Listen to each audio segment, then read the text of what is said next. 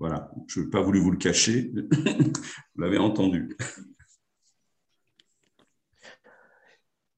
Très bien, bien. Bonjour à toutes et à tous pour ce 17e Café Sapiens. pour ceux qui ne connaissent pas l'Institut Sapiens, eh bien, je dirais comme Belmondo que c'est euh, épatant puisque c'est un institut qui s'intéresse euh, finalement aux, impacts de la révolution euh, numérique et qui fait, qui publie beaucoup, qui fait des, qui organise des débats comme celui-là et puis qui a une présence médiatique notamment sur les, les chaînes d'infos avec par exemple le fondateur Olivier Babot ou Erwan Tison qui est directeur des études. Alors le, thème d'aujourd'hui, hein, que reste-t-il d'humain dans la euh, transformation euh, digitale, ça fait euh, un peu le thème de, dissertation. vous avez quatre heures et là on a une heure, donc c'est clair que nous allons effleurer le, sujet. Il n'empêche que dans tous les plans d'action des boîtes qu'on peut vous voir, on voit qu'il y a toujours les éléments de langage autour de l'articulation entre la technologie, le digital, l'humain. Et avec les intervenants aujourd'hui, on s'est dit que ça pouvait être intéressant de prendre du recul et de regarder les tendances après évidemment euh, l'accélération due à la crise Covid. Alors, je suis Raphaël Krivine, je travaille euh, dans la relation client euh, chez AXA et je vais animer ce débat avec trois intervenants qui vont se présenter très rapidement. Le premier, c'est Arnaud Delacoste. Arnaud, si tu peux dire quelques mots. Bonjour à tous, Arnaud Delacoste. Donc, j'ai la chance d'être pré-retraité. j'ai dirigé pendant 25 ans une boîte que j'avais cofondée qui est le groupe Saitel. Aujourd'hui, euh, j'accompagne des entreprises euh, et des fonds d'investissement euh, sur des logiques de, développement venture ou de retournement. Merci. Et donc, je, signale que c'est aussi pour ça qu'il y a qu'Arnaud avait publié il y a trois ans un bouquin intitulé Le Seigneur des robots, euh, et euh, où euh, il, était très optimiste sur l'articulation justement entre toutes les nouveautés techno qui impactaient son secteur de l'époque et la place de l'homme. On en reparlera dans deux minutes. Thomas Rudel, si tu peux dire quelques mots pour te présenter. Non, on l'a perdu. Alors Cyril. Tu es en mute, Thomas. Hmm. Excusez-moi, le, classique des Zooms. Euh, Thomas Rudel, après euh, différentes euh, expériences en marketing digital, social media chez différents assureurs, puis, plus récemment chez Carrefour, je, suis toujours chez Carrefour où je m'occupe d'une nouvelle activité qui s'appelle le, retail média, donc la, vente de données consommateurs à des, industriels. Et j'enseigne également à l'université de, de Cergy-Pontoise et à l'ISC euh, le, social media et les stratégies de, comment je travaille ma, marque personnelle sur les réseaux sociaux auprès d'étudiants auprès plus jeunes et moins jeunes. Merci. Et enfin, euh, Cyril, Cyril Athias, agence des médias sociaux.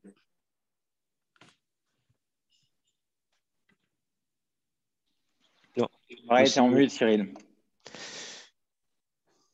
Pardon, excusez-moi, j'ai fait une Thomas.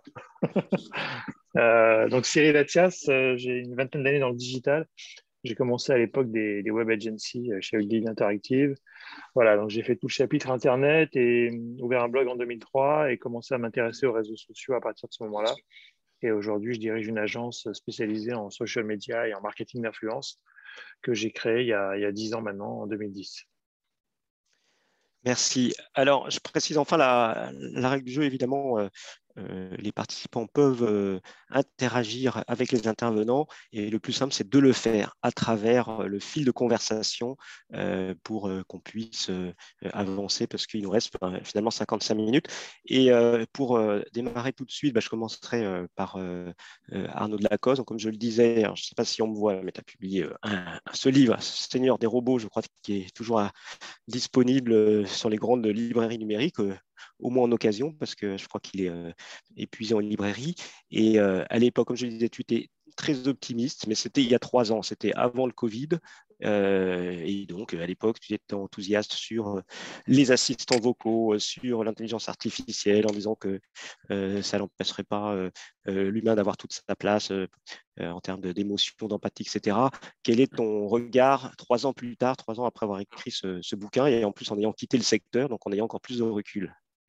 Merci, Raphaël. Alors, c'est vrai qu'il y a un petit côté dinosaure quand on regarde, quand on parle d'IA et qu'on se réfère à un truc publié il y a trois ans. Euh, d'abord, il y a un petit côté effrayant parce que est-ce que ça résiste à, l'épreuve du temps dans une, une, industrie ou une économie qui va si vite? Alors, juste pour rappeler, euh, ce, bouquin, on, l'avait publié enfin, euh, il, y a, trois ans maintenant. C'était plus un coup de gueule, en fait. Moi, je dirigeais avec mes associés une boîte qui était donc euh, opérateur de, de centre d'appel externalisé. Et euh, toute la journée, on me disait non, mais ton métier, il est mort, euh, regarde ce que publie Gartner, regarde ce que publie tel grand institut américain. 2021, 22, 30%, 40%, 70% des emplois en centre d'appel auront disparu. nous, depuis qu'on avait créé la boîte en 94, on voyait des volumes qui augmentaient d'année en année. Euh, on nous avait promis la fin du monde plusieurs fois, elle n'était jamais arrivée et les volumes avaient continué de progresser. Et il y a, quatre ans, bah, on voyait toujours des volumes qui progressaient. Alors certes, des, canaux qui se diversifiaient, euh, les médias sociaux qui montaient en puissance comme un, canal d'avenir potentiel, le, vocal automatisé qui, était potentiellement un canal qui allait émerger avec euh, les assistants vocaux, etc. Mais, en tout cas, nous, on ne voyait pas le grand soir.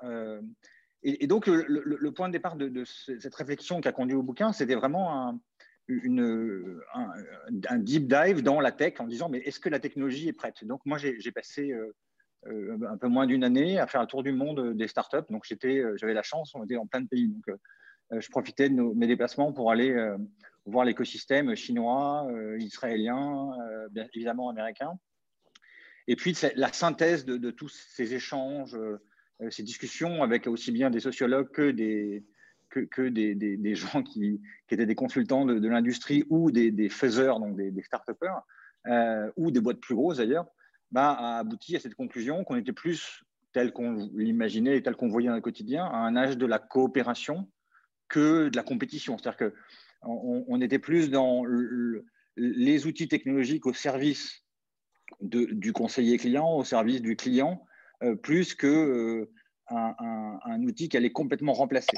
Euh, et, donc, le, parti pris du livre, c'est ça, c'est de dire, ben voilà, euh, toutes les grandes ruptures technologiques ont amené des peurs, euh, beaucoup de fantasmagories, mais dans les faits, quand on trie à la fin, ben, il y a certes des grands changements, mais, mais est-ce que l'homme est remplacé? Non, il est au mieux augmenté. mais en tout cas, aujourd'hui, ce qu'on voit, et j'ai envie de dire trois ans après, c'est exactement ce qu'on constate dans nos quotidiens, c'est qu'aujourd'hui, on est des hommes augmentés par nos téléphones, par nos interfaces qui nous guident. Aujourd'hui, on ne sait plus monter dans une voiture sans allumer son GPS ou, Waze euh, pour éviter les bouchons.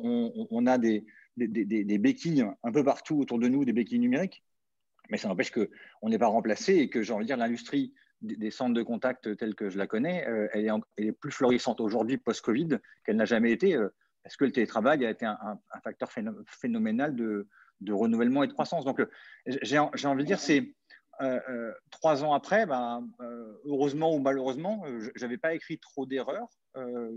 voilà, je pense que ce, livre qui disait Gartner dit n'importe quoi, ben ouais, Gartner a dit n'importe quoi. voilà, mais Gartner est, payé pour, pour faire peur et donc pour vendre du papier et vendre du conseil derrière. mais, aujourd'hui, on est, on, est à une première maturité. Je pense qu'on parle moins d'IA avec moins de fantasmagorie, mais peut-être des choses qui sont plus ancrées dans le, le quotidien et qui rentrent dans, les choses qui sont utiles euh, pour les consommateurs et, les clients. Euh, et, si je dois citer deux, trois exemples, si vous avez suivi l'ensemble des crises, euh, la, crise Covid et donc le, rôle des centres de contact dans, cette crise, bah, on voit qu'aujourd'hui, il y a eu des dispositifs augmentés, des partenariats avec des startups et, et des centres de contact pour avoir des systèmes automatisés qui filtrait et faisait un premier niveau de réponse très simple. Et puis derrière, on avait euh, des, agents euh, qui étaient là pour, répondre sur des contacts plus complexes. Euh, aujourd'hui, on, a une première maturité technologique qui permet d'avoir des filtres qui sont efficients quand, quand c'est bien utilisé, mais, mais, qui sont vraiment complémentaires et pas du tout en remplacement. Merci Arnaud. Effectivement, euh, je, confirme qu'il n'y a rien à retirer de, ce bouquin. Euh, alors, ce qui est quand même drôle, c'est que le mot télétravail n'y était pas, euh, me semble-t-il. et par contre, il y, avait le mot ubérisation, comme quoi les, les buzzwords évoluent. et je vais enchaîner sur sur Thomas. Alors, Thomas, euh, ce qui est intéressant, c'est que tu es beaucoup intéressé finalement à la vente euh, à travers les, médias sociaux. Alors, on pourrait dire, bah, à la vente, il y a des milliers, des centaines de milliers de commerciaux. Qu'est-ce qui va se passer pour eux? On en reparlera tout à l'heure. Et puis, euh, dans le groupe dans lequel tu évolues chez Carrefour, tu as la chance de pouvoir observer, travailler avec des pays comme la Chine ou le Brésil. Et ton éclairage sur peut-être la, déferlante qui pourrait arriver aussi sur les côtes françaises dans ce domaine nous intéresse. Est-ce que tu peux nous euh, commenter tout cela? Oui, pour, pour, vous en dire un petit peu plus, euh, euh, vraiment dans, le prolongement de ce qu'a évoqué euh, Arnaud sur l'importance de l'humain. dans le, dans le, évidemment, le, Covid a connu un boom du e-commerce sans précédent. on l'a, on l'a tous vu. Vous l'avez probablement rencontré pour, pour différents services, différentes activités. Et c'est intéressant de constater que dans ce contexte-là, malgré tout, une page internet, un site web, une application de smartphone de type traditionnel on a une liste de produits. Euh, est-ce qu'on achète telle télé, euh, tel, euh, tel type de bière, tel paquet de pâtes, tel, tel nouveau téléphone? À un moment donné, ça manque un peu de côté chaleureux. Euh, ça manque un peu d'humanisation, euh, ça manque un peu d'interactivité.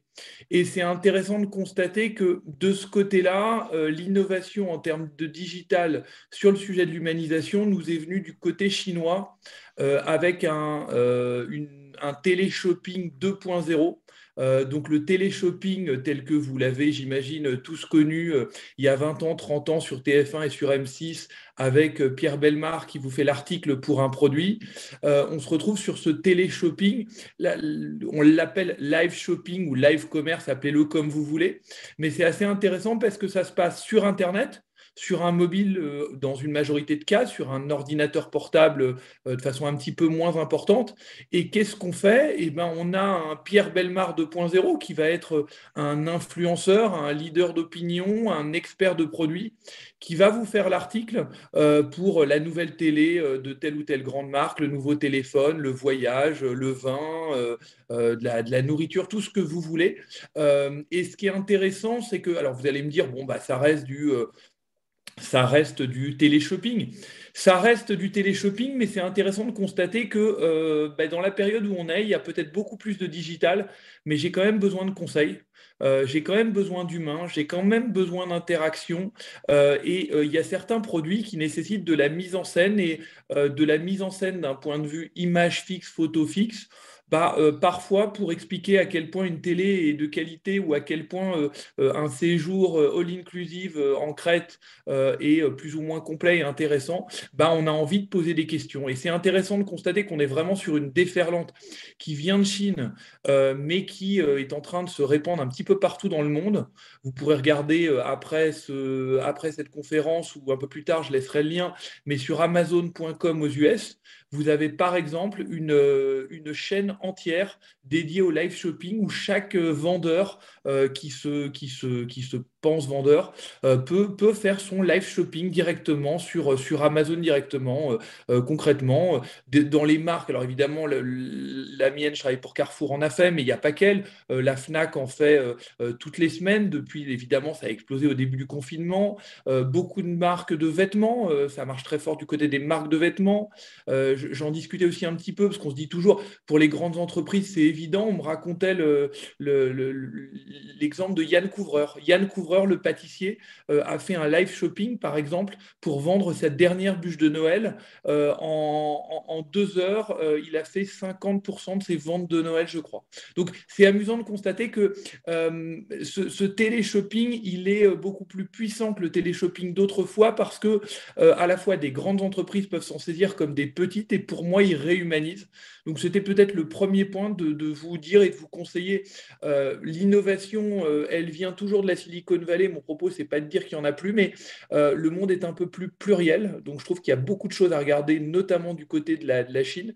Alors il y, a, ses défauts démocratiques, mais, mais il y a d'autres qualités. Ils ont une innovation tech. voilà celle-ci dont je voulais vous parler. Et puis un autre, pays, un autre type d'innovation sur lequel on, pense encore moins que la Chine, c'est le Brésil. le Brésil, c'est extrêmement intéressant euh, de mon point de vue sur euh, quel usage euh, ils font de WhatsApp. ça paraît tout bête, mais WhatsApp là-bas, c'est aussi populaire que le téléphone. À peu près tous les Brésiliens ont WhatsApp. c'est le cas en général en Amérique latine, c'est déjà le cas en Italie et en Espagne. Mais c'est intéressant de constater que ce pays extrêmement jeune, extrêmement peuplé, qui a un certain nombre de difficultés de services publics, difficultés euh, euh, politiques diverses et variées, le, consommateur, le, citoyen brésilien, euh, il s'en est emparé et il a décidé de créer des nouveaux usages autour de WhatsApp. c'est assez intéressant de le constater, c'est-à-dire qu'il y a évidemment ce que vous tous dans, cette, dans, cette conférence connaissez de WhatsApp, les groupes WhatsApp, avec sa famille, ses amis, ses collègues, ce que vous voulez. mais ce qui est intéressant de constater, c'est les services pour les parts et pour les entreprises. Euh, ça veut dire évidemment tout simplement euh, euh, commander prendre rendez-vous chez le coiffeur, commander une pizza, ça veut dire se, renseigner qu'est-ce qui se passe sur les transports publics, comment ça se passe et comment ça fonctionne. Avec un élément important peut-être par rapport aux, aux, applications de marque, c'est que tout le monde a WhatsApp sur son téléphone. Euh, parce que parce que c'est une application qui est, euh, qui est, une application du quotidien qui est extrêmement puissante. Et c'est intéressant de constater que euh, plutôt que de de, de, de, de, créer une application quand on est commerçant ou même grande entreprise, d'aller se greffer sur une application extrêmement populaire que tout le monde a dans son, a dans son téléphone. voilà, je voulais, je voulais vous en parler parce que vraiment cette puissance de WhatsApp et cette, ce côté protéiforme de l'application et ce qu'on peut y faire me semblait intéressant. Ok, merci Thomas. Et, je pense que euh, Cyril, euh, tu, rejoins, je pense, euh, Thomas sur ce sujet. J'ai remarqué, tu interviens dans un podcast qui est en ligne, qui est très intéressant, que je conseille, où finalement, tu dis, bon, les médias sociaux ont explosé, ont pris leur essor avec leur Covid, et ce que tu mets en avant, c'est l'authenticité, le côté direct, et au fond même la prise de risque des directeurs marketing. On n'est plus dans le côté tout est préparé, tout est en boîte. Est-ce que tu pourrais nous en dire plus? Oui, tout à fait. Ben, en fait, on a, on a un petit peu explosé les modèles. Hein. Le Covid nous a aidé à pousser les murs, à, faire des choses qu'on n'avait jamais fait, travailler de chez nous, faire des conférences. en tout cas, pour pas mal de gens, c'était assez nouveau. Euh, les plans médias se sont, euh, se, sont, euh, se sont arrêtés net en termes de publicité pour les marques. Donc, les marques sont arrivées à un, moment où elles se sont dit on ne peut plus communiquer, on n'a plus de médias, l'audience n'est plus sur ces sujets-là, qu'est-ce qu'on fait? Et comment on existe surtout. Parce que tout l'intérêt des marques euh, à travers la publicité et à travers euh, leur activité marketing et communication, c'est d'être euh, présent dans la tête des gens et de faire du reminder sur la présence de la marque. Donc, quand ce Covid est arrivé, les marques se sont tous redirigées quasiment vers les réseaux sociaux, qui étaient finalement la seule plateforme d'intermédiation ouverte entre la marque et ses clients. Les magasins étant fermés, les médias étant arrêtés, stoppés, les campagnes euh, de la même façon. Euh, le seul moyen de communication qu'ont eu les marques à ce moment-là, ce sont plutôt avérés être les réseaux sociaux. Euh, même les influenceurs ont arrêté de faire des collaborations pendant cette période, en tout cas pendant les premiers mois du, Covid.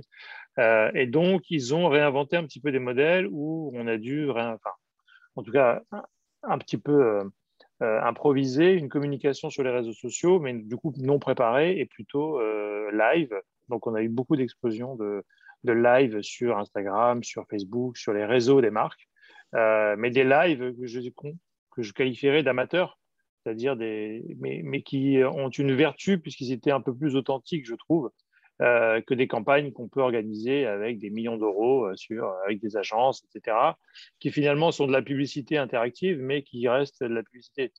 là, ce qui était intéressant, c'est qu'on a eu des vraies discussions entre euh, un chef de produit, entre euh, la marque, le dirigeant euh, et sa communauté. Donc on a dû prendre la parole, on a dû improviser des formats.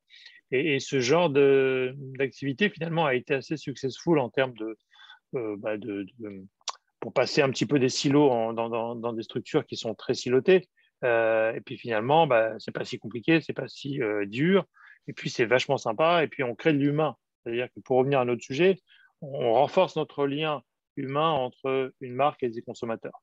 Ce qui, dans le monde aujourd'hui, ou en tout cas dans le, monde de la publicité, est, très loin de, l'humain finalement, puisque une publicité, c'est des médias, c'est des, des publicités. On ne parle jamais à des humains. On envoie des messages sur des médias qui sont des médias froids et, et personne ne prend la parole, personne ne s'exprime.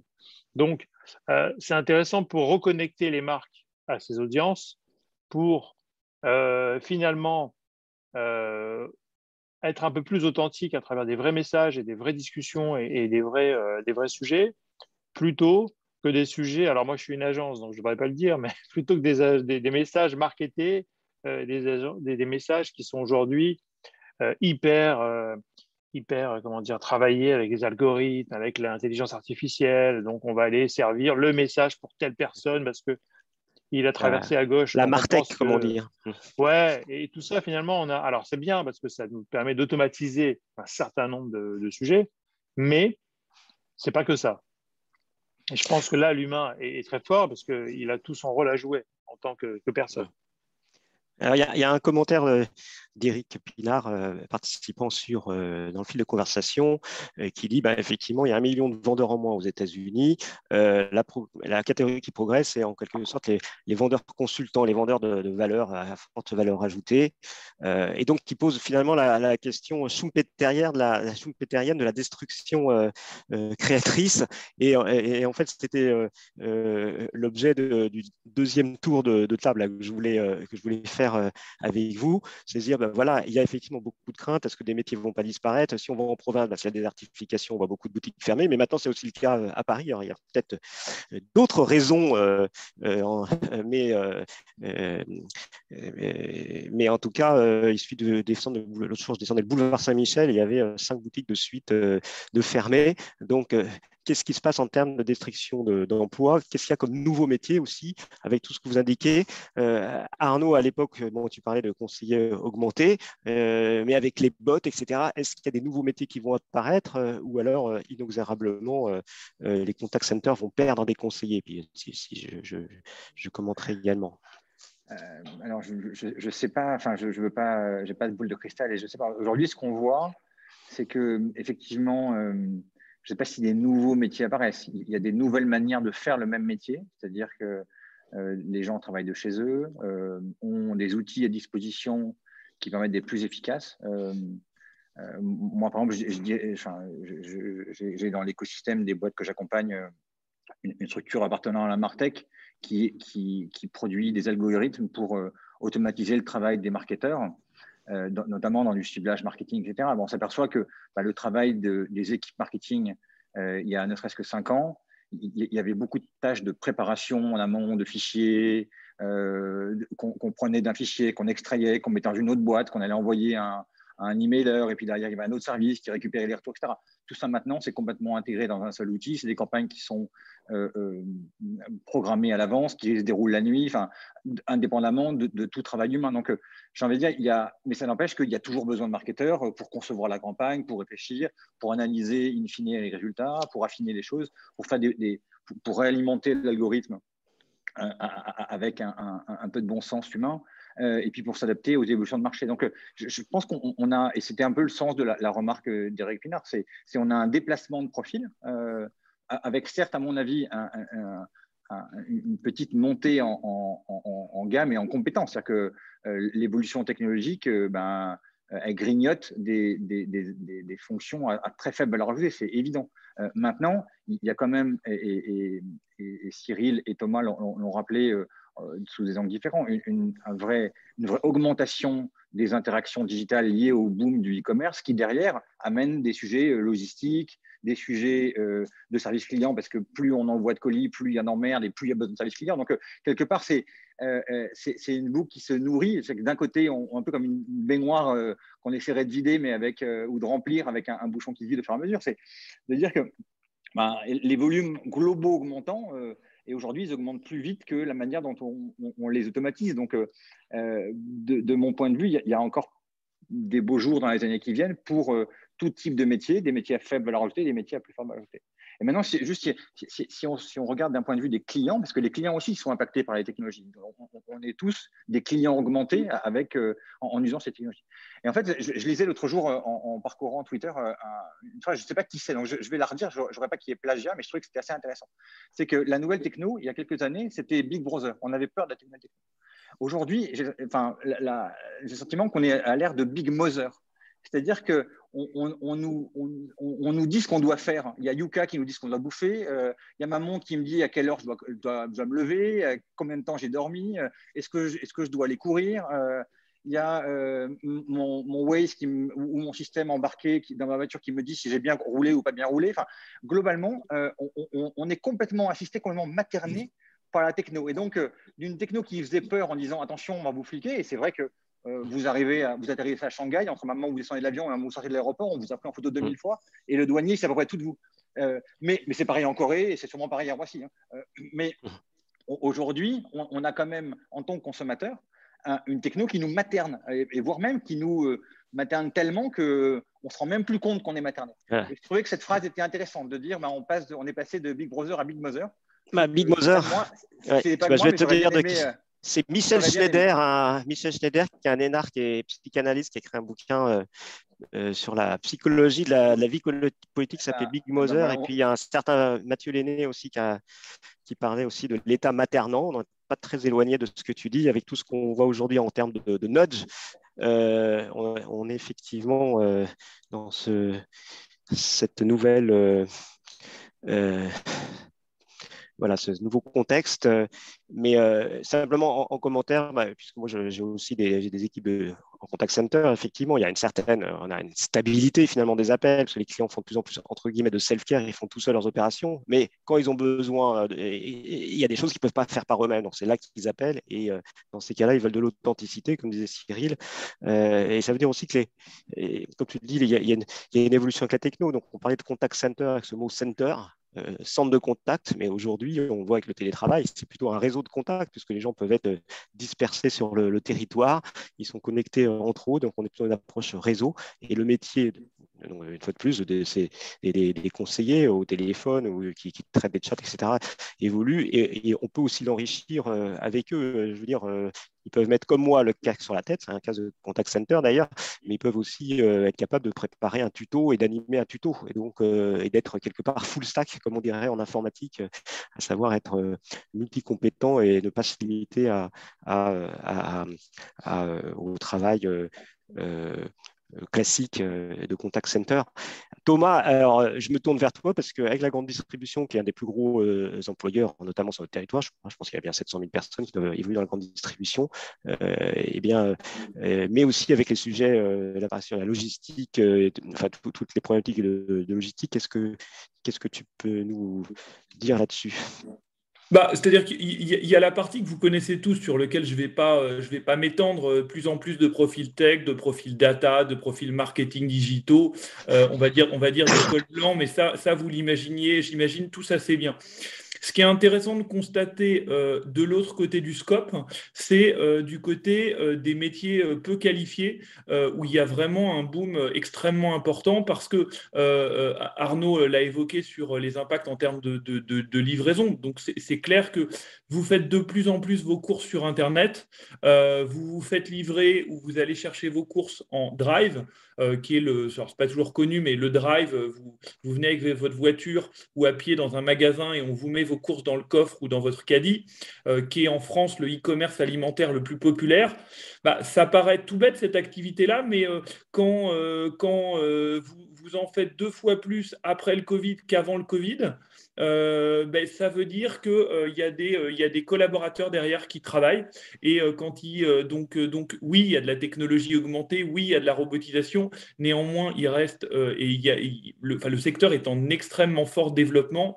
Et notamment, on a ce, ce, ce alors Google l'avait, j'ai plus le terme exact, mais le, ce moment de vérité. Nous, le moment de vérité en e-commerce, il est, il est quand le livreur il sonne à votre porte ou quand vous ouvrez le, le le coffre de votre voiture et qu'on vous met vos, courses dans le coffre, que vous vérifiez qu'il va manquer aucun produit, on est vraiment dans une expérience euh, euh, qui, touche votre quotidien. Euh, les courses, on les fait selon les uns les autres plusieurs fois par jour, plusieurs fois par semaine, une fois par jour, ça dépend. Mais on est vraiment cette, partie-là où, il y a, on, est on fait partie dans cette grande distribution alimentaire. C'est un secteur qui recrute énormément en ce moment et énormément de col bleu, évidemment aussi plein de col blanc.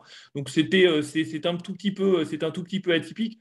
Et peut-être aussi un point de rappel, mais qu'on l'ait quand même tous en tête. Alors c'est pas le cas de tous les tous les types de, distribution, euh, mais je préférais quand même le préciser, c'est que dans la distribution alimentaire, donc euh, les Carrefour, Lidl, Intermarché, Tesco, Walmart, ce que vous voulez, 90% du chiffre d'affaires, il est encore fait en magasin. donc le donc le magasin euh, le consommateur, il est augmenté parce qu'il fait ses courses avec un smartphone. Euh, c'est aujourd'hui son premier canal d'information, c'est son premier écran sur lequel il est exposé à de la publicité. Euh, il va vouloir en magasin du Wi-Fi et de la technologie. Il va vouloir, il va vous... et, et, à un moment donné, cette expérience en magasin, ça me semblait important de la rappeler parce que, parce que pourquoi est-ce qu'on va en magasin? On va en magasin parce qu'à un moment donné, quand il s'agit de choisir des fruits et légumes ou d'acheter de la viande ou du poisson euh, on a envie, alors euh, on a envie de voir, on a envie de sentir, on a parfois envie de toucher dans le cas des fruits et légumes. Et euh, ça me semble important de le rappeler. et ça fait aussi partie des métiers qui sont en, énorme tension, qui ne sont pas des métiers tech, mais qui sont néanmoins des métiers qui recrutent énormément. Des, des, métiers comme boucher, poissonnier, boulanger, fleuriste sont des métiers en extrêmement forte tension. elles l'étaient déjà avant le Covid, elles le sont toujours et je pense qu'elles le seront encore dans quelques années. ça paraît tout bête, mais il y, a aussi de l'humain là-dedans et euh, c'est extrêmement important pour, euh, pour, euh, pour les gens.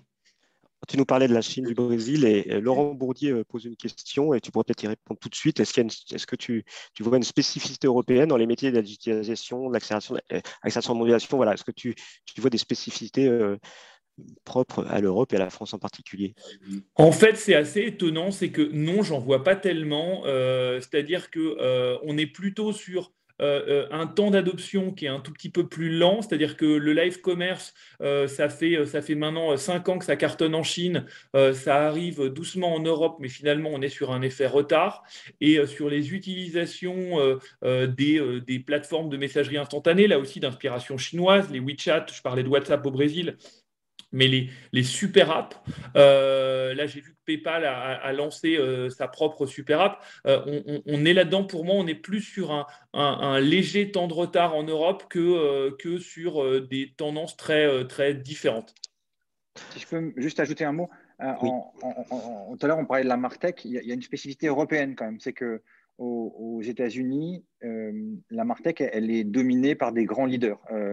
Salesforce, euh, Oracle, Adobe. En Europe, on a une market qui est très éclatée. Et, en France, on est champion du monde de la martech ultra éclatée. C'est que euh, y a alors je ne sais pas si c'est lié au programme Startup Nation, à la France Digitale, à tout l'écosystème qu'on a créé, mais aujourd'hui, pour, faire la même chose euh, que des grandes plateformes, on, a des alternatives de petites boîtes françaises qui certes sont des briques qui doivent être collées les unes aux autres, mais qui font qu'on a un écosystème en, France et en Europe qui, est vraiment, vraiment large euh, et, qui n'est pas dominé euh, par euh, les, grandes plateformes. Alors, en Allemagne et en, Angleterre, c'est un peu moins vrai, mais, en, en France, c'est vraiment, vraiment, vraiment prégnant. Ok, et euh, je passe maintenant la parole à, Cyril. Alors, Cyril, euh, dès euh, les débuts des années 2010, je crois que tu as été un, pionnier dans le domaine des médias sociaux et surtout de, finalement de l'interaction, de l'animation, de la collaboration avec ce qu'on appelle les influeurs. Alors, je disais qu'il y en avait 150 000 en France, ce qui me paraît énorme. Alors, il y a influenceurs et influenceurs, mais c'est quoi ce nouveau métier? Tu évalues le, marché des influenceurs à, quelle dimension Est-ce que tu pourrais nous en dire plus aujourd'hui? Oui, oui. Alors, le, marché des influenceurs est un marché difficile à, chiffrer et à normer, puisqu'il n'y a pas d'instance internationale, il n'y a pas de, il n'y a pas de, comment dire, d'études proprement dit là-dessus. Chacun va de son étude et de son échantillon. Euh, quand même quelques grands chiffres. Normalement, c'est un, un, un, marché à à peu près 10 milliards de dollars. Donc, ça, ça ne fait qu'augmenter. Euh, ça double quasiment, pas tous les ans, mais en tout cas, ça, ça, ça, croise énormément pour plusieurs raisons. Évidemment, les, plateformes permettent à n'importe qui de pouvoir créer son contenu, de devenir influenceur ou de se créer une, une, image d'influenceur. Donc ça, c'est plutôt la bonne nouvelle, c'est qu'on donne à, des gens euh, potentiellement euh, la, possibilité de, de, sortir de l'ombre et de pouvoir créer leur vie professionnelle ou d'avoir de, pouvoir faire des choses qui, les intéressent en tout cas et d'être rémunéré pour ça. Évidemment, la face cachée des, des réseaux sociaux, vous la connaissez, euh, c'est tout ce qui va être des informations et, c'est aussi le, le contrepoids du, sujet. Donc là, il faudrait réguler un petit peu plus. Mais aujourd'hui, effectivement, sur la partie influenceur, c'est euh, un petit peu finalement le, le, le bon pote. C'est celui à qui vous allez demander euh, les bons plans pour partir en vacances, les bons plans pour, euh, pour aller au restaurant, pour aller à l'hôtel, pour acheter des produits. Euh, après, Aujourd'hui, l'influence qui va rester finalement, parce que c'est ça qui peut-être vous intéresse, c'est l'influence qui sera authentique et un petit peu moins marketée. Aujourd'hui, on arrive à une période de croissance que j'ai vécue depuis dix ans. Euh, au début, quand je parlais d'influenceurs, euh, tout le monde me prenait pour un extraterrestre, hein, euh, puisqu'elle allait vendre des, euh, des comptes bancaires euh, via des influenceurs. C'était quand même un petit peu bizarre au début, même si on l'a fait. mais en tout cas, c'est aujourd'hui un sujet que tout le monde veut aborder, tout le monde veut y aller. Personne, beaucoup de gens ne savent pas comment y aller quand même. Donc ça, c'est le sujet aujourd'hui du Far West. Mais c'est une tendance qui va rester, puisqu'aujourd'hui, finalement, l'humain est complètement perdu sur Internet parce que il est matraqué de publicité, de publicité, de messages, de, de, comportements. Enfin, il est, il hyper targeté dans toutes les communications et finalement, euh, aujourd'hui, je trouve que les populations sont complètement euh, euh, méfiantes de tous ces sujets de communication, que ce soit aussi en politique, que ce soit en économie, enfin dans tous les sujets qui nous entourent, on ne croit plus les marques. Donc, les marques ont besoin de relayeurs, de passeurs de, de messages finalement. Et aujourd'hui, les influenceurs sont plutôt bien placés pour passer des messages, passer des, des, des, expériences clients euh, à des communautés qui après achèteront, achèteront pas euh, les produits. Donc finalement aujourd'hui, l'influenceur peut se considérer un petit peu comme le super vendeur, le super expert euh, ou bien le, bêta-testeur des produits, c'est-à-dire celui qui va vraiment tester et qui va donner un avis. donc après, évidemment, aujourd'hui, il faut un tout petit peu décolérer les, enfin, déconnecter les influenceurs populaires, que j'appellerais comme ça, qui sont ceux qui passent à la télé. Donc ça, c'est des gens populaires. Euh, quand on revient un petit peu au basique de l'influenceur, il faut qu'il ait un minimum d'autorité dans son domaine, c'est-à-dire qu'il soit un minimum expert ou un minimum euh, crédible sur le sujet dont il prend la parole. Euh, on ne peut pas s'improviser influenceur sur tout. On peut parler de sa vie au quotidien, donner son avis au quotidien sur plein de sujets. Ça ne sera pas des avis d'experts tout le temps. Et après, les communautés vivent un petit peu par procuration avec ces influenceurs. C'est-à-dire que euh, bah, je le suis, euh, euh, je l'aime bien pour telle et telle raison, donc je vais plutôt aller essayer de me calquer sur son mode de vie à lui, donc les restaurants où il va, les endroits où il va, ce qu'il achète, ce qu'il n'achète pas, parce que je m'y reconnais finalement. Et beaucoup de gens sont en recherche d'identité finalement, et les influenceurs, de temps en temps, quand ils sont bons, je dirais, peuvent répondre à une certaine demande des, des, followers et des, des, communautés. Donc il y a cet effet de mimétisme et cet effet de, euh, de, de trustabilité, je dirais, de, des gens qu'on suit. Est-ce qu'il y a un côté un peu vendeur Tupperware, mais finalement euh, à l'écran? Oui, bien sûr. Mhm. Ouais, bien sûr. Bah, c'est le même sujet que le live shopping. Hein. Quand vous avez un, chef de produit expert qui va vous faire la démonstration du nouveau produit, euh, c'est un petit peu comme le monsieur de la FNAC qu'on cherchait à l'époque pour aller, avoir les bons conseils sur un bon téléviseur. Aujourd'hui, bon, je ne sais pas si c'est des gens de la FNAC ici, mais en tout cas, à la FNAC, c'est plus trop ça. C'est des, vendeurs qui sont formés pour vendre tout. Des téléviseurs aux ordinateurs. Il n'y a plus vraiment de rayons non plus, parce qu'il y, a une pénurie de, de, vendeurs en magasin, en tout cas. Mais euh, oui, on est dans des rayons Tupperware, on est dans des experts euh, FNAC, on est euh, dans des consommateurs lambda qui donnent simplement leur avis. et des fois, on a besoin de ces avis-là. C'est-à-dire qu'on a besoin de savoir si le Tupperware, il ferme bien. Et ça, la pub, elle ne nous dira jamais qu'il ferme mal. Donc, c'est ce que les gens recherchent, je crois, aujourd'hui. Et ce phénomène d'influenceur a pris son envol, beaucoup, je pense, grâce à, grâce à ça ou à cause de ça, selon les points de vue. mais effectivement, c'est la, question du moment. Quoi. Et donc, on, voit tous ces influenceurs euh, euh, qui sont euh, au soleil à Dubaï. ça, c'est les plus connus. Hein, c'est un peu les, bimbo, les bimbo sapiens, on va les appeler, qui, qui sur Instagram. Et, ces personnes. mais, et puis à côté, il y a des ça va pas durer. Ça va pas durer, ça. Ça, c'est un phénomène d'extrapolation du sujet. Mais je pense que tout ça va disparaître rapidement. parce que c'est comme partout, quoi. il y a des extrêmes, voilà, il y a des excès, il y a des, et, à un moment donné, on ne peut pas vivre sa vie au soleil, botoxé, euh, à faire que des selfies. à un moment donné, on certes, certes, mais, mais, quel est le, mais et, l'influenceur ou l'influenceuse qui est, euh, je ne sais pas, euh, peut-être en région, d'ailleurs à Lyon, qui a sa communauté, etc. Est-ce que c'est quelqu'un qui, qui peut en vivre, qui, qui oui, et qui est décemment, c'est mieux, c'est mieux qu'un, mieux que d'être commercial. Il y a l'indépendance? Comment tu peux? Non, aujourd'hui, il y a des gens qui en vivent ou qui, en tout cas, ont un complément de revenus grâce à ça. Euh, après, en vivre, tout va dépendre du niveau de vie de chacun. Mais euh, la beauté du geste, vraiment, moi j'ai vu des gens éclore sur les réseaux sociaux qui sont assez défavorisés dans la vie en général, qui partent pas du bon pied, euh, qui n'ont pas les, réseaux, qui n'ont pas les amis, qui n'ont pas les moyens, et qui d'un coup bah, émergent, se créent une personnalité plus ou moins vraie et arrivent à en faire un métier quelque part, en tout cas à, à être rémunérés pour ça. Je ne dis pas que c'est influenceur. Moi, je, on pose toujours la question est-ce que c'est un métier? Euh, Je pense que ce n'est pas vraiment un métier. Euh, je pense que c'est, euh, ce sont des, capacités professionnelles à avoir et, un comportement professionnel, ça oui, mais on ne peut pas en vivre tout le temps, c'est-à-dire qu'il y a des périodes. Donc il faut effectivement, et, beaucoup de gens aujourd'hui sortent, sortent du bois, j'allais dire, grâce aux réseaux sociaux. Regardez chez les humoristes, pareil, hein, on n'est pas dans le commerce, mais certains humoristes euh, grâce aux réseaux sociaux, eh ben, ont pu émerger sur la scène, euh, sur la scène spectacle. Donc ça, c'est intéressant parce que ça permet à chacun d'avoir les mêmes armes et de pouvoir éclore et de pouvoir émerger sur des sujets euh, qui leur sont pas.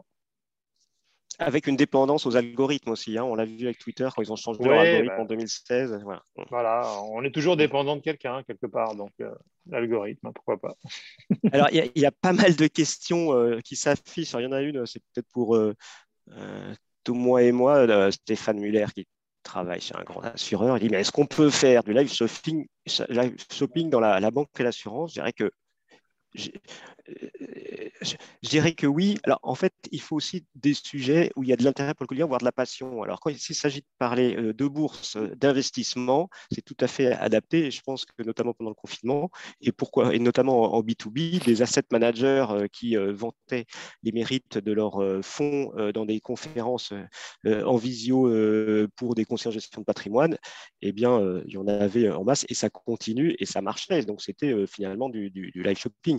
Pour les pourquoi pas? Alors, vendre un compte, c'est un petit peu simple. Euh, voilà. Alors, un influenceur, par contre, peut peut-être très bien le faire. Et, ça s'est fait de dire, moi, euh, je suis client de telle ou telle banque en ligne et, euh, et inciter sa communauté à en faire autant.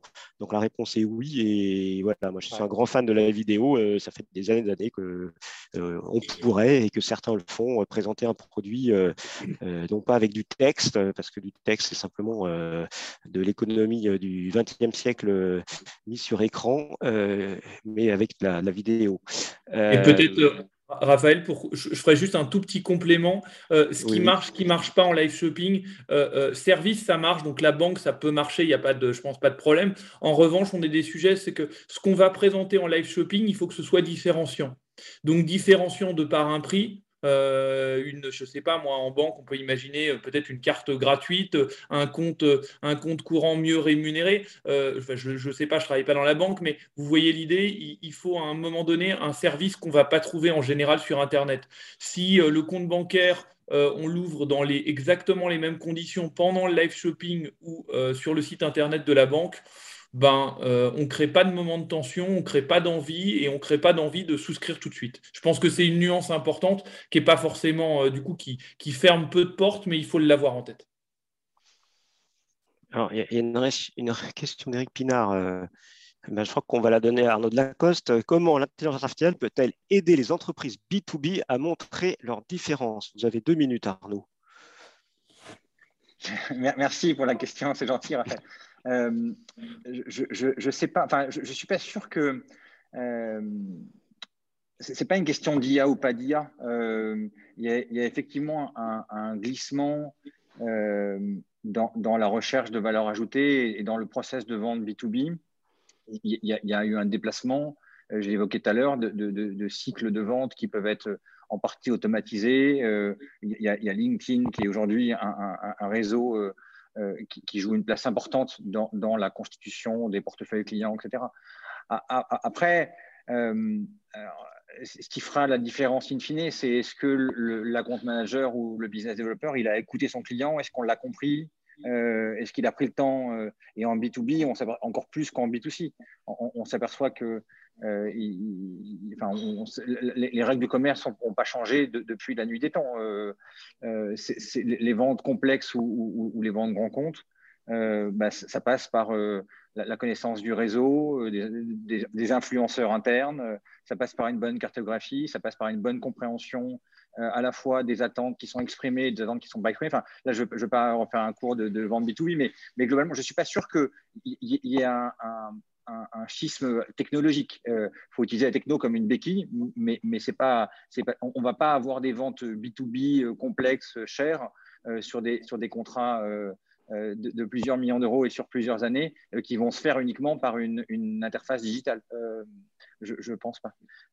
Aujourd'hui, je pense que les, les ce sera peut-être mon mot de la fin, je sais pas puisque j'ai la parole, mais les, les, au-delà de la techno, et, j'en viens même, ce que la techno fait émerger, euh, c'est cette, cette, besoin de, sens et de raison d'être. Aujourd'hui, on, voit qu'il y, a tout un, sorte de, phénomène de mode un peu émergent. Et il y avait encore une pub de la MadPub qui, qui, qui, est, parue hier ou avant-hier sur, les ondes, euh, qui exprime sa raison d'être à, la radio.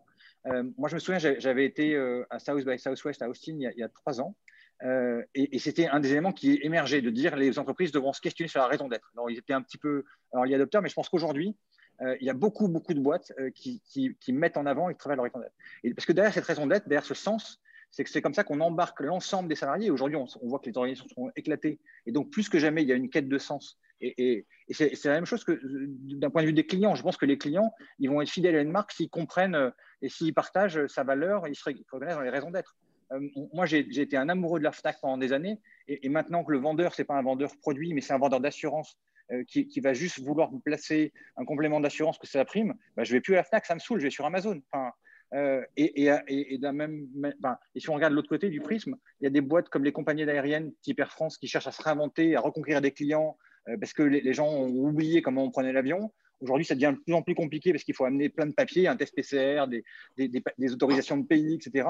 Bah, Air France a, lancé un service qui s'appelle Ready to Fly, où globalement, on agrège tous nos, documents, euh, à la fois passeport Co et puis test, dans une même appli. Et quand on arrive à l'aéroport, on, a déjà un petit check, et on est pré-checké, nos documents ont été vérifiés. Donc là, je pense qu'on va dans le sens d'une vraie simplification du consommateur.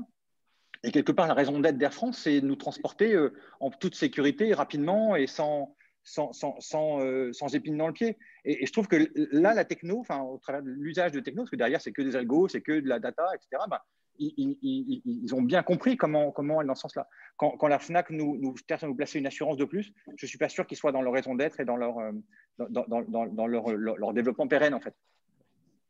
Alexandre Bompard, si tu nous entends. Non, mais. Alors, je vous propose, euh, on va prendre une dernière question, puis après on, conclura par un, mini tour de table euh, takeaway. Euh, une question de Claudine Nollet-Zuniac, peut-être pour Thomas ou Cyril. Les seniors sont de plus en plus nombreux et pas forcément très familiers avec le numérique. Comment on leur permet de profiter de ces évolutions de la relation client? Autrement dit, tout ce que vous nous avez décrit, est-ce que c'est vrai aussi pour les plus seniors d'entre nous? Euh, moi, je dirais que, euh, si je reprends quand même l'exemple de l'exemple de WhatsApp, c'est quand même intéressant de constater qu'aujourd'hui, de plus en plus de, euh, seniors se sont mis à rentrer là-dessus, si je prends cette application-là.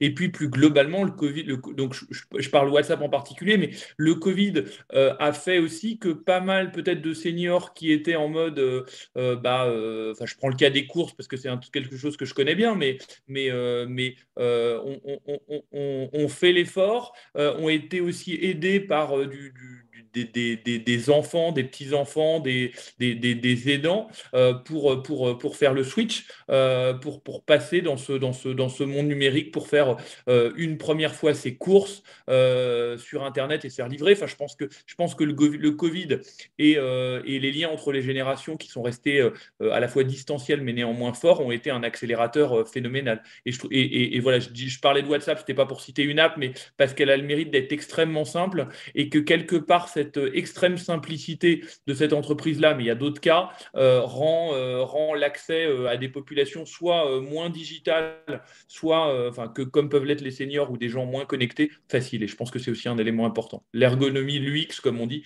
l'ergonomie est importante. Ok, eh bien, je, vous propose une dernière une dernière passe autour de, bah, pour finalement peut-être donner des sources d'inspiration à, nos participants. Et euh, bah, Cyril, pourquoi pas euh, commencer par toi. Est-ce que dans tout ce que tu peux euh, observer, que ce soit dans tes loisirs, dans le boulot, tes lectures, podcasts ou autres, est-ce qu'il y a quelque chose que tu aimerais partager, une source d'inspiration, quelque chose qui t'a surpris, étonné et qui pourrait inspirer tous nos amis? Beaucoup de choses, à chacun son, son, sujet, mais ce que je retiens quand même aujourd'hui, c'est que le, l'année, alors ça va être peut-être aujourd'hui une tarte à la crème, hein, mais la période post-Covid qu'on est en train de vivre euh, est une période où on va remettre les, les pendules à l'heure quelque part sur pas mal de sujets. On va ajuster la voilure technologique, on va ajuster euh, la façon de faire du commerce, la façon de travailler, la façon de vivre. Enfin, ça, va un peu répartir les, cartes, je trouve, parce que ça, va remettre un peu de sens à beaucoup de choses qu'on fait. Et finalement, ce que je, crois aujourd'hui pour les, prochaines années, c'est que tout doit avoir du sens. C'est-à-dire, quand je vais sur Amazon pour acheter un produit, ça a du sens parce que ça va vite, parce que je n'ai pas besoin de service particulièrement, mais je suis livré à, l'heure et, en, quelques heures. Euh, quand je vais en magasin, ça a du sens parce que je veux parler avec un vendeur et je veux m'informer ou je veux avoir un avis euh, éclairé sur des sujets. Donc, euh, je crois beaucoup en l'humain sur les prochaines années euh, je pense qu'il doit y avoir du sens dans tout ce qu'on fait aujourd'hui en tant que marketeur ou en tant que chef d'entreprise ou, consommateur même. Euh, et vous le voyez avec la consommation raisonnable ou euh, les Alando qui ouvrent même des, des, stores dédiés aux produits recyclés, à la seconde main, etc. Aujourd'hui, on va être un peu plus dans, dans je crois, un éclairage de chacun et de sa vie professionnelle et personnelle. Et je pense que du coup, l'humain a tout intérêt, un intérêt euh, énorme de, de pouvoir s'exprimer et de pouvoir euh, euh, aider les gens à, à, naviguer dans ces, dans ces eaux-là. Euh, voilà, je suis plus, en tout cas, je suis pas pour la techno à mort, pour tout. Je, je, pense qu'on sait bien, il faut s'en servir, mais il faut qu'elle serve l'humain et qu'elle serve un, un, projet plus ambitieux que simplement vendre des produits. Quoi. Parce que c'est sympa de vendre des produits, mais Ok, merci Cyril. Thomas, en une minute. Une lecture, un film, quelque chose à, partager Non, moi, ce serait vraiment une thématique où moi, je trouve qu'elle est, euh, elle est intéressante, c'est celle des crypto-monnaies. Euh, même si, euh, comme moi, vous ne la comprenez pas complètement, même si vous n'en voyez pas les, les, usages immédiats, je pense qu'il y a énormément d'innovation dans ce secteur-là et que, évidemment, il y a des choses qui vont cracher, il y a des choses qui ne marcheront pas forcément, mais comme dans toutes les innovations technologiques, mais j'ai l'impression que ça va, euh, il va y avoir de l'innovation, de la R&D qui va ruisseler dans pas mal d'autres secteurs euh, du, du, reste de l'économie. Donc, euh, je sais que ça peut paraître obscur, ça peut paraître à la fois très, très geek ou très finance. Néanmoins, je trouve qu'il y a des choses à, regarder de ce côté-là. Eh ben, tu pourras dans ce cas-là commander en ligne. C'est gratuit le, un dossier de l'Institut Sapiens qui, est, qui, a été un des premiers à apparaître sur le Bitcoin, qui est passionnant. Et puis, il y a eu, je crois, quelques conférences et cafés Sapiens aussi sur le thème de la monnaie électronique. Merci Thomas. Arnaud, une dernière petite prise de parole peut-être? Non, je, suis enfin, en, phase avec, euh, avec ce qui a été dit euh, et, rappelé par Cyril. Euh, la techno est au service de la promesse de la marque. Et encore une fois, c'est ça la clé. C'est une forme d'authenticité. la techno pour la techno, ça ne sert à rien. Et, je pense que ces dernières années, il y a eu un peu de techno pour la techno. pour certaines marques, il, il, fallait, pour paraître être dans le coup ou ou, montrer à son conseil d'administration qu'on faisait des choses dans le digital, eh ben, on nommait un CDO, on achetait une suite techno, on disait on ouvre tel canal. Mais, mais si ça n'avait pas de sens pour le consommateur parce que ça ne sert à rien, ben, ça fait pchit et, et, puis on a juste dépensé un peu d'argent et perdu du temps en fait. Euh, euh, et, puis le client n'est pas dupe en fait. Euh, je, pense que le juge de paix à, la, fin, c'est vraiment le consommateur qui fait que est-ce que son entreprise s'inscrit dans la durée euh, et, une entreprise, c'est incarné par des hommes et pas par des technos. Donc, euh, euh, moi, moi, je pense qu'on est effectivement dans, des, périodes où les entreprises doivent se réinventer et leurs collaborateurs avec. mais, c'est aux, entreprises à, imaginer le cadre dans lequel leurs collaborateurs pourront se réinventer. Donc, mais, mais, le juge, in fine, c'est le consommateur.